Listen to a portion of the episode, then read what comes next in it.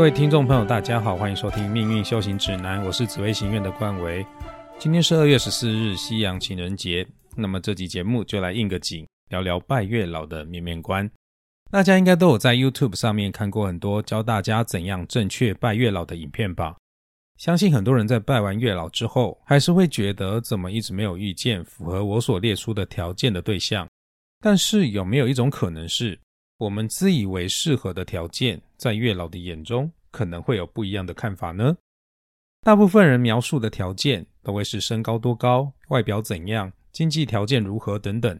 可是从月老的角度来看，也许他会觉得，哎，你这个人的脾气比较浮躁一点，你需要的是一个个性稳重、包容力强的人，这段感情才能够走得长久。以月老的立场，当然是希望每一对情侣都能够走得长长久久嘛。不要一直回来找他嘛。所以，也许你遇到了一个人，他的外表可能没有达到你所预设的条件，可是他的品性和其他方面可能会跟你蛮契合的。所以这一点也需要多加留意。所以千万不要听到别人分享说，拜完月老之后就交到一个百分之百符合条件的男女朋友，就真的死心眼的认定自己也会遇见这样的人哦。重点还是在列条件清单的时候，虽然是越详细越好。但也不能好高骛远、不切实际，也是需要评估一下自身的条件，不能无限上纲哦。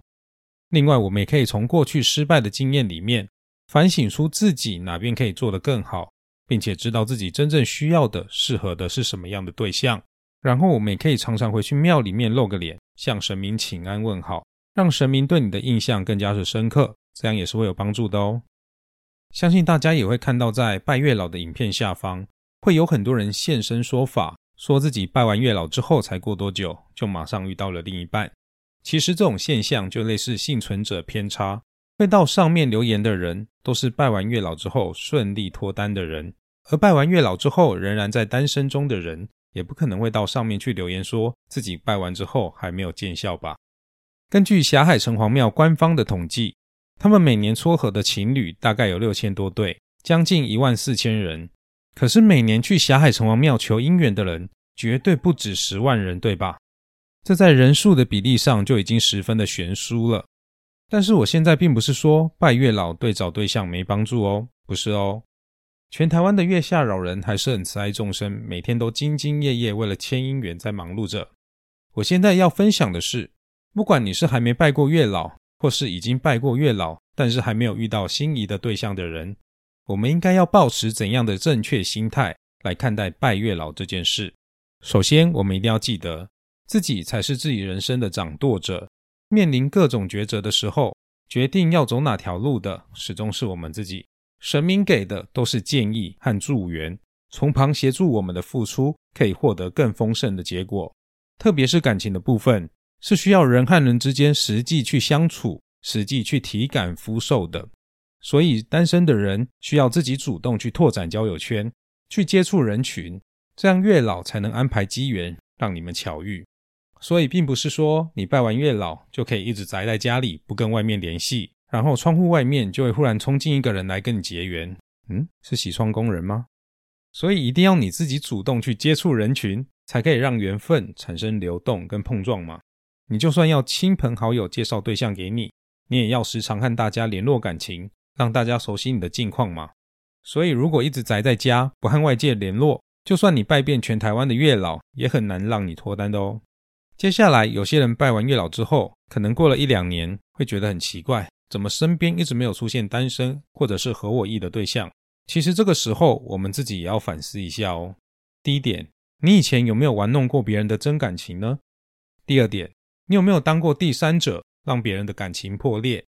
第三点。有没有因为嫉妒人在背后造谣破坏别人的感情呢？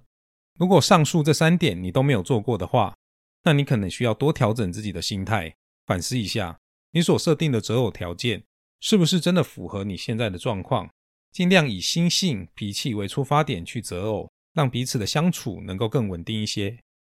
如果你真的曾经不小心犯过我刚刚所说的那三项过错，那么你一定要真心的反省忏悔。长时间做善事，累积福报与善缘。一个善良的人本来就讨人喜欢，更何况是神明呢？为什么我会常常劝大家每个月定期捐款给社福机构来累积福报呢？除了这是最简便的行善方式之外，以此为斗数的观点来看，财帛宫的对宫是福德宫，把钱捐出去给众生，就是把财帛宫的能量转移到福德宫。同时，福德宫也是夫妻宫的气数位，所以福德宫好，也表示婚姻能够长长久久。那么，应该捐多少呢？经过常年统计下来的结果，最好是到每个月收入的十分之一。基督教不是有所谓的十一奉献吗？当然，这只是建议。大家还是尽力而为就好，重点还是在每个月持续不断。那么该捐给谁？捐给什么单位呢？我们都会希望遇见一位可以好好相处，婚后能够一起经营家庭，不会家暴的另一半吧。所以我们可以将善款捐给家福基金会、立信基金会、伊甸基金会等等社福机构，帮助受家暴、受到性暴力的妇女和孩童，协助他们度过人生的困境，或是帮助失能家庭和学童。帮助他们能够回到人生的正轨上，正向发展，这就是因果法则的运用，也可以称作善的循环。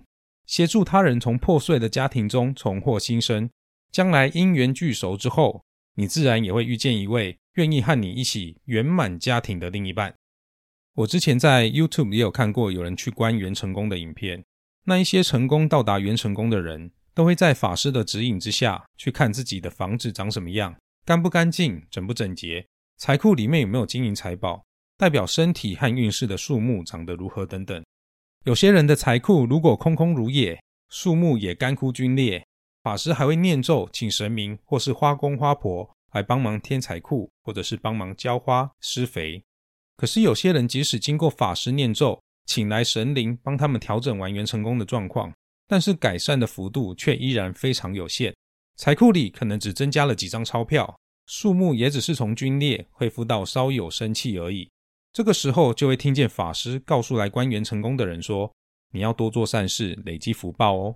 你的福报不够多，所以改善有限。”从这个例子来看，更能证明我们去求神拜佛，请求神明的帮助，神明也是将我们的福报挪过来，化成助缘，让我们远离阻碍，做事能够更顺利，事半功倍。能够获得超越付出的报酬，所以求神拜佛要有效，还是在于自己长时间的行善积德，累积善缘。OK，接下来来聊一些比较轻松的。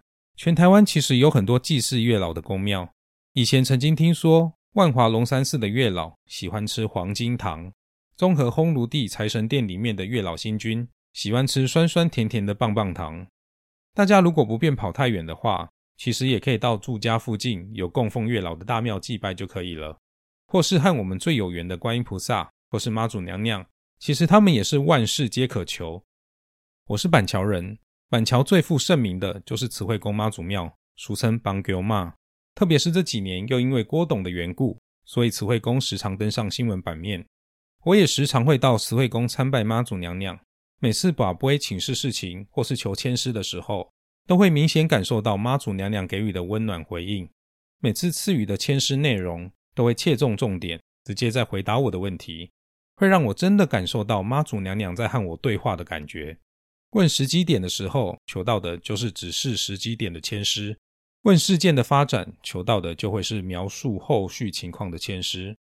而在慈惠宫一楼后方的圆通殿，除了供奉千手观音之外，在虎边，也就是左手边。也有供奉月老星君，每一间庙宇都会有俗称的兵将在帮主神办事，类似神明的行政团队。你如果问板桥慈惠宫到底灵不灵验，其实只要看看郭董就很清楚明了了吧。所以我也很推荐住在双北的大家，有空也可以到板桥府中站来走走，拜拜我们的邦狗妈，也可以来拜拜月老星君。另外最后一点，现代社会的婚姻已经不是古代的盲婚哑嫁、指腹为婚。说到底，人终究还是视觉动物，再来是感情动物，所以我还要建议大家，想要吸引到优质的对象，还是必须先提升自己的条件，并且适当改善自己的外表和个性。当你能吸引他人的目光，并且又易于相处，自然在感情这条路上就能有更多的机会了。所以，不断算命问姻缘，都不会比去参加一些社交课程、学习人际关系的妹妹嘎嘎来的实际又有效哦。这里是命运修行指南，今天的分享就到这。